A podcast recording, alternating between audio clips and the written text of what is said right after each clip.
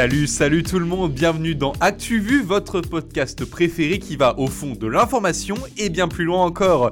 Moi, c'est Tanguy, c'est toujours un plaisir de vous retrouver.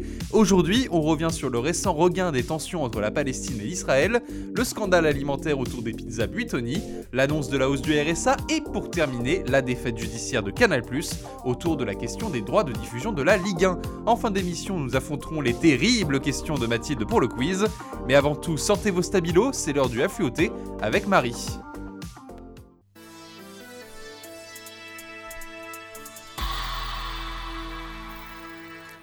Le général Éric Vidot quitte son poste de chef du renseignement militaire français, annonce du chef d'état-major cette semaine la cause à un manque de maîtrise des sujets, notamment sur la question de l'invasion russe en Ukraine, mais aussi d'autres dossiers comme le contrat des sous-marins australiens. L'ex-commandant des opérations spéciales françaises avait pris la main sur les missions d'infiltration et d'espionnage il y a seulement sept mois. Condamné pour bois de fait, le préfet du Pas-de-Calais aurait pris l'initiative d'un démantèlement de camps de migrants sans cadre juridique adéquat. Les quelques 800 occupants du site auraient ainsi été privés de liberté temporairement fin septembre 2020. Une évacuation forcée requiert normalement l'aval du juge administratif. Une procédure légale court-circuitée par la préfecture qui se serait juste appuyée sur un tweet de Gérald Darmanin où le ministre lui exprimait tout simplement son soutien. L'ancien secrétaire d'État de François Hollande, Jean-Vincent Placé, mis en examen pour agression et harcèlement sexuel. Une collaboratrice de son parti à l'époque, Europe Écologie Les Verts, l'accuse de plusieurs faits entre 2012 et 2016.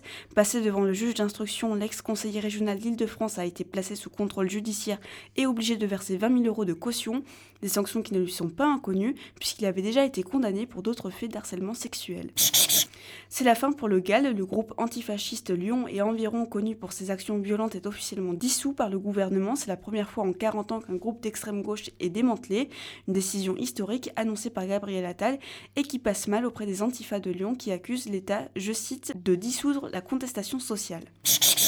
Et on reste encore un peu à Lyon, 84% des routes de la ville sont désormais limitées à 30 km/h, soit plus du double par rapport à avant. Le but, réduire le nombre d'accidents, une mesure promise depuis des longs mois par le maire écologiste Grégory Doucet. En France, Lyon est la deuxième grande métropole à devenir une ville 30 après Paris, qui a réduit ses limitations de vitesse l'été dernier. Venir en aide aux 160 000 enfants victimes de violences sexuelles chaque année, c'est l'objectif du CIVIS. La commission indépendante sur l'inceste et les violences sexuelles a publié cette semaine ses conclusions intermédiaires.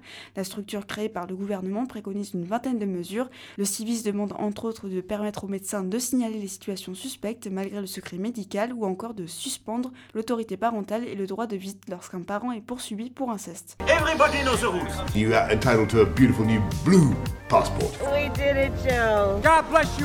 Chloé, en Israël, une attaque terroriste a fait au moins 5 morts mardi dernier. Ce n'est malheureusement pas la première de la semaine et beaucoup craignent que ce ne soit pas non plus la dernière. Déjà 11 personnes ont perdu la vie. Les deux premières, datant de la semaine dernière, ont été revendiquées par l'État islamique.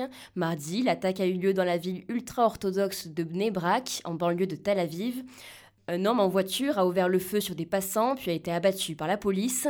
Et si cette attaque fait craindre l'ouverture d'un nouveau cycle de violence, c'est parce que son auteur est un Palestinien, membre d'une des milices armées du Fatah, le parti nationaliste palestinien. D'ailleurs, pour le mouvement islamiste du Hamas, rival du Fatah, au pouvoir à Gaza depuis 2007, cette opération est, je cite, une réponse naturelle au crime de l'occupation contre les droits de notre peuple, notre terre et de nos lieux saints. Ces heurts semblent fréquents entre les camps arabes et juifs. Le Hamas considère Israël comme un État colonial en Palestine qu'il faut chasser. En 2021 déjà, une guerre de 11 jours avait éclaté entre le Hamas et l'armée israélienne. Des heurts quotidiens, notamment sur l'esplanade des mosquées en plein ramadan à Jérusalem. Coïncidence peut-être, mais cette année, le ramadan a commencé hier, le 1er avril. Mais pourquoi une telle haine entre Israël et la Palestine? Pour t'expliquer, Tanguy, il va falloir revenir quelques années en arrière. En 1949, quatre accords d'armistice ont été conclus entre Israël et les États voisins, à savoir la Syrie, le Liban, la Transjordanie et l'Égypte, à la fin de la guerre israélo-arabe de 1948. Ces accords ont eu pour effet de déterminer une frontière, appelée la ligne verte dès 1967, mais surtout de diviser la ville sainte de Jérusalem en deux secteurs, Jérusalem-Ouest administré par Israël et Jérusalem-Est occupé par les Jordaniens. Aujourd'hui, la partie Est est surtout peuplée de Palestiniens. Mais dès le tracé de cette frontière a commencé l'occupation israélienne des territoires arabes, la Cisjordanie, dont Jérusalem-Est et la bande de Gaza. Amnesty International parle de politique de confiscation des terres, de colonisation et d'expropriation. Aujourd'hui, plus de 600 000 colons juifs vivent sur les territoires palestiniens occupés, toujours selon l'ONG. Pendant ce temps, Israël continue sa tentative de normalisation avec les autres pays arabes. Une rencontre historique, et je pèse mes mots, début de semaine dernière a eu lieu le sommet de Negev. Le ministre israélien des Affaires étrangères Yair Lapid y a accueilli quatre de ses homologues arabes venus d'Égypte, des Émirats arabes unis, du Bahreïn et du Maroc. A noter que l'accord de paix d'Abraham réunissant les trois derniers pays date de 2020.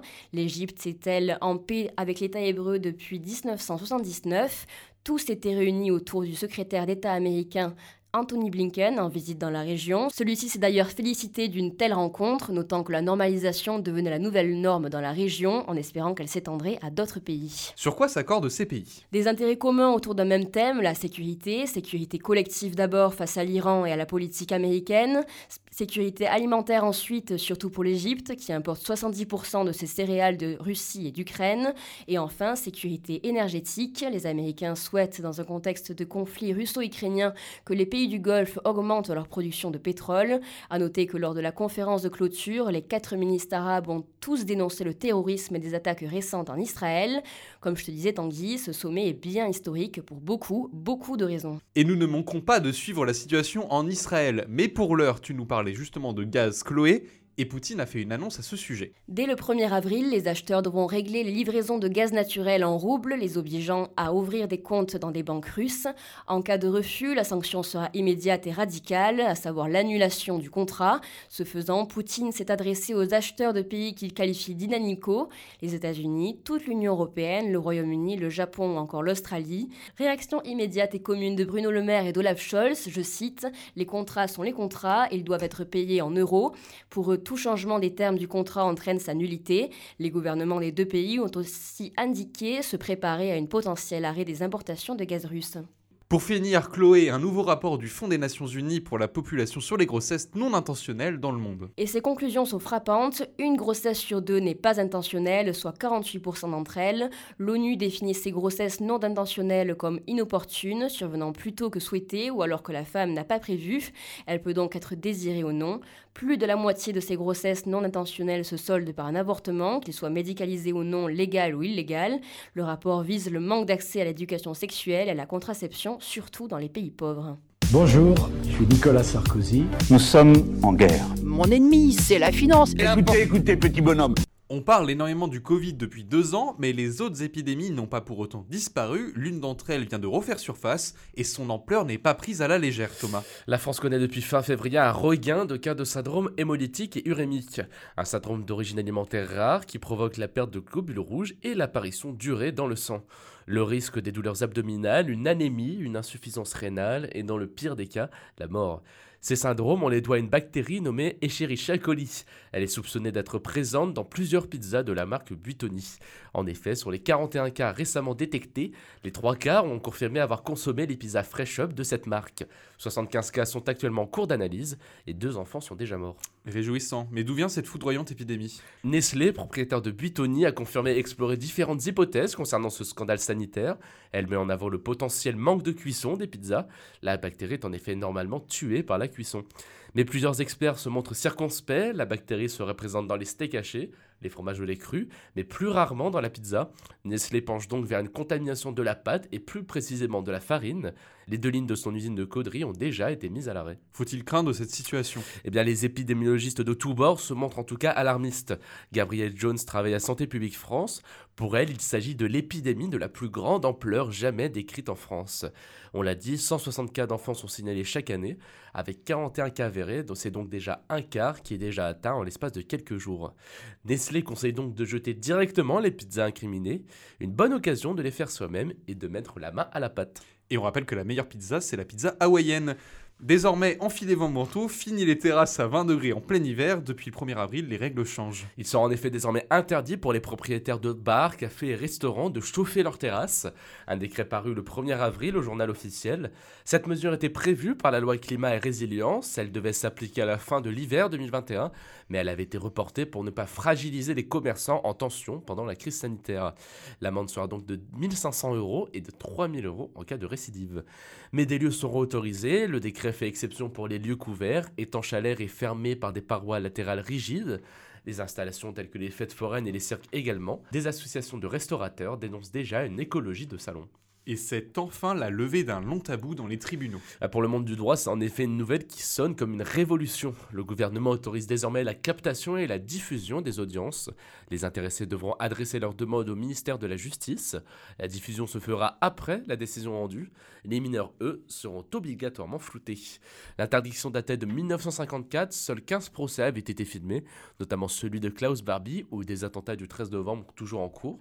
France 3 sera le premier à s'essayer à ce format, avec une émission spéciale en septembre. Le blé, fais gaffe. Un coup t'en as, un coup t'en as plus. Elle est là la réalité de nos hôpitaux Oh, gardez vos nerfs Moi, je suis une star des maladies infectieuses. Au 1er avril, le montant de plusieurs aides a augmenté pour suivre le niveau de l'inflation.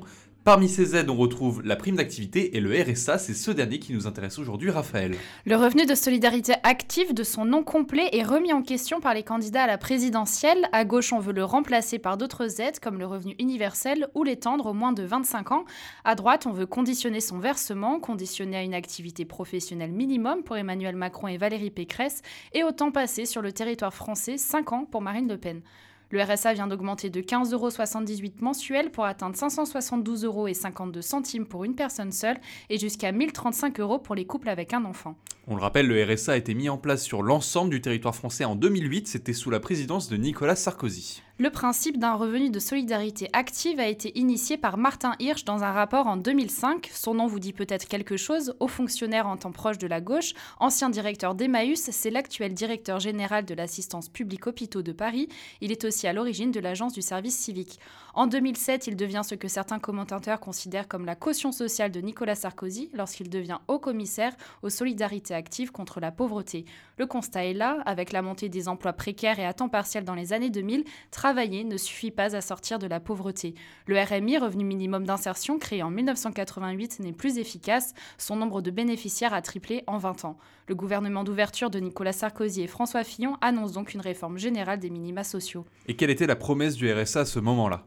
Une allocation plus large que le RMI qui vise à inciter un retour à l'emploi et lutter contre la pauvreté, mais d'après la Cour des comptes, en 10 ans, le nombre de bénéficiaires du RSA a progressé de 46%, soit 2,1 millions d'allocataires en 2020 pour un coût annuel de 15 milliards d'euros. Dans son rapport publié en janvier 2022, la Cour des comptes pointe des résultats contrastés. 600 000 ménages ne perçoivent pas cette allocation à laquelle ils ont pourtant droit. Autre faiblesse, l'accompagnement social et professionnel jugé nettement insuffisant. En conclusion, à lui seul, il ne permet pas de sortir de l'état de pauvreté. De quoi alimenter le débat sur le système d'aide sociale entre les candidats à la présidentielle. Autre date importante cette semaine, la clôture de Parcoursup pour les lycéens. Les lycéens de terminale avaient jusqu'à mardi 29 mars à minuit pour enregistrer leur vœu d'orientation post-bac sur la plateforme Parcoursup.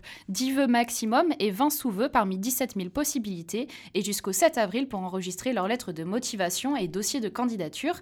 Cette année, la phase d'admission commence le 2 juin. Nucléaire, Macron irresponsable. C'est avec ce slogan que se sont introduits jeudi 31 mars au petit matin des militants de l'ONG Greenpeace sur le chantier de l'EPR de Flamanville dans la Manche. Parmi la quinzaine d'activistes se trouvait le directeur général de Greenpeace France, Jean-François Julliard. L'opération visant à interpeller les candidats à la présidentielle a contraint EDF à fermer son site pour des vérifications. Sept militants ont été arrêtés. Ici Bob Sinclair, j'écoute. Quand on y va, on va agressif. La chatte, la chatte qu'il a, la chatte Coup dur pour Canal+, la chaîne cryptée qui n'a pas obtenu gain de cause dans sa bataille judiciaire contre Bein Sport Bérénice. En effet, la chaîne est obligée de continuer à diffuser deux matchs hebdomadaires de la Ligue 1 et donc là où ça bloque de payer les droits télévisés du football français. Canal appartenant au groupe Vivendi considère que les droits sont beaucoup trop chers. Mais vous allez me demander que fait Bein Sport dans cette histoire? Canal veut rompre le contrat avec la chaîne qatarienne signé en 2020. La chaîne cryptée avait acheté à Bein Sport son lot de 3, c'est-à-dire deux matchs par semaine dont celui du samedi soir. Mais fin 2020, le groupe espagnol Mediapro fait faillite et la Ligue du football professionnel conclut en urgence un partenariat important avec Amazon.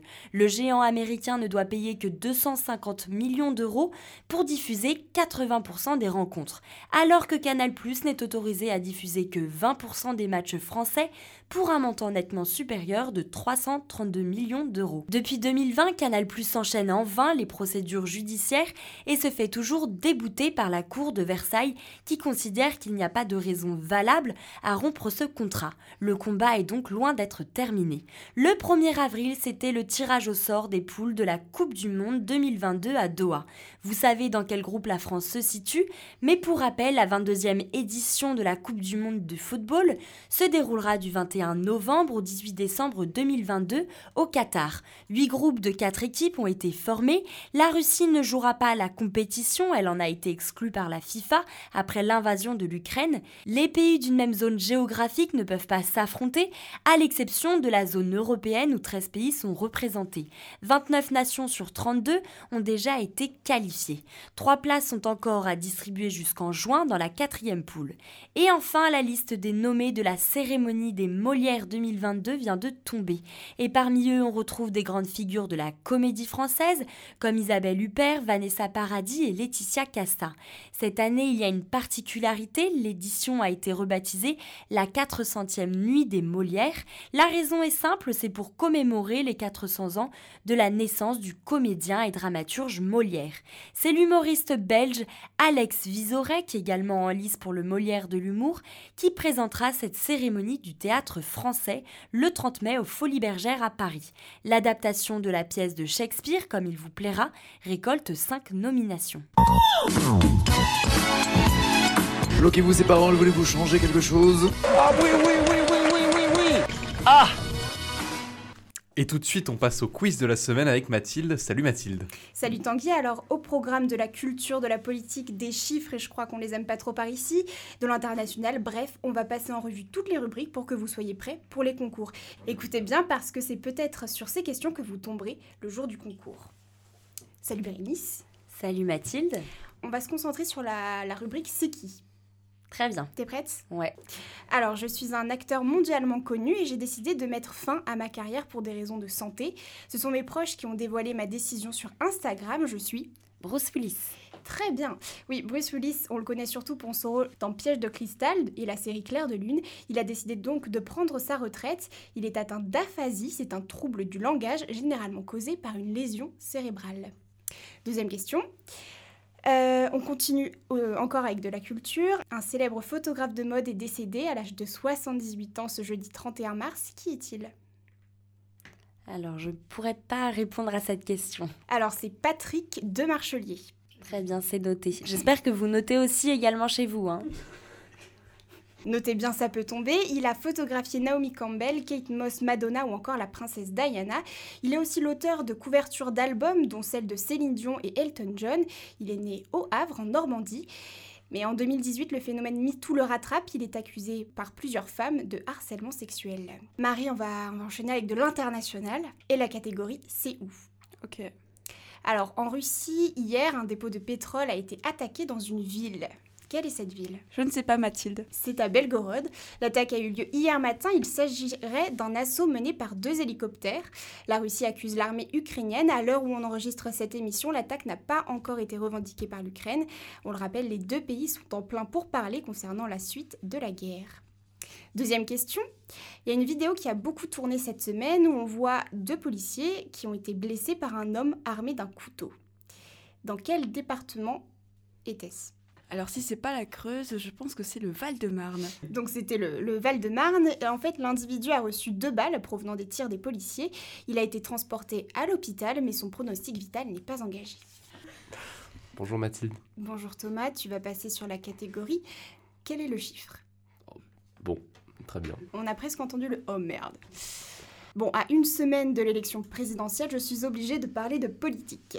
Je sais que tu es calé en sondage, Thomas. Alors dis-moi, quel est selon toi le taux d'abstention pour le premier tour, selon le dernier sondage IFOP? Je dirais 31%. Ah, t'es pas loin.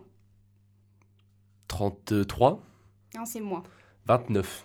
Exactement. Alors à titre de comparaison, il y a 5 ans, le taux d'abstention au premier tour de l'élection présidentielle était de 22%, donc là on est quand même plus. Et pour les municipales, il était de 54,5%. Deuxième question. Bruno Le Maire a annoncé vouloir geler les avoirs financiers et de biens qui appartiennent à des oligarques russes sur le territoire français. Selon toi, quel montant a-t-il annoncé geler? Je précise que pour les biens, on parle en termes de valeur historique et non de valeur réelle. Euh, J'en sais rien, j'avoue, je, je ne sais pas. C'est en milliards d'euros, en millions d'euros, pardon, si ça peut t'aider. Euh, je dirais euh, 250 milliards, millions d'euros. Ouais, c'était 850. Voilà, donc il va immobiliser 150 millions de comptes bancaires, il va geler plusieurs yachts qui représentent eux aussi 150 millions d'euros, et les 550 millions d'euros restants, il les gèle grâce à la trentaine de villas présentes en France. Et Jérôme Fournel, le directeur général des finances publiques, précise qu'avec le bond des prix de l'immobilier ces dernières années, naturellement la valeur réelle est beaucoup plus élevée et elle dépasserait nettement le milliard d'euros. Bonjour Raphaël. Bonjour Mathilde tu vas passer sur la catégorie quel est le nom. Très bien. À partir d'hier, les Français peuvent bénéficier de 15 centimes sur le prix du carburant au litre. Mais le budget essence reste conséquent. C'est pourquoi certains Français décident de se tourner vers un autre carburant beaucoup, beaucoup moins cher. Quel est son nom? L'éthanol? Exactement. On l'appelle aussi le E85. Il est fabriqué à partir de matières organiques que l'on appelle biomasse. Aujourd'hui, il coûte, il coûte aux environs de 85 centimes le litre. Deuxième question. Demain se déroulera une célèbre cérémonie. Elle aura lieu à Las Vegas. On dit qu'elle est l'équivalent des Oscars, mais pour l'industrie musicale américaine. Quel est son nom? Les Grammys Awards. Non, Grammy Awards. Je sais pas comment. C'est ça, les Grammy Awards. Demain, ce sera donc la 64e édition. Et pour l'occasion, c'est Trevor Nora qui présentera la cérémonie. Merci Mathilde. De rien. Avec toi, je brille. Tanguy, on termine par toi avec la rubrique Qui a dit exactement? Qui a dit, bien sûr, Marine Le Pen peut gagner? Je ne sais pas qui, qui, a dit ça. C'est Édouard Philippe, c'est ce qu'a ce qu'a confié l'ancien Premier ministre aux, aux Parisiens. On le rappelle quand même, Édouard Philippe soutient lui Emmanuel Macron. Je suis candidat car sinon je n'aurais pas su pour qui voter. Euh... En plus il y en a 12, c'est ça le problème. Euh, non, ouais, je dirais euh, Poutou. C'est Jean Lassalle, le candidat de Résistons, a partagé son avis sur le plateau de BFM TV après avoir déclaré, je cite, que cette campagne présidentielle est pourrie.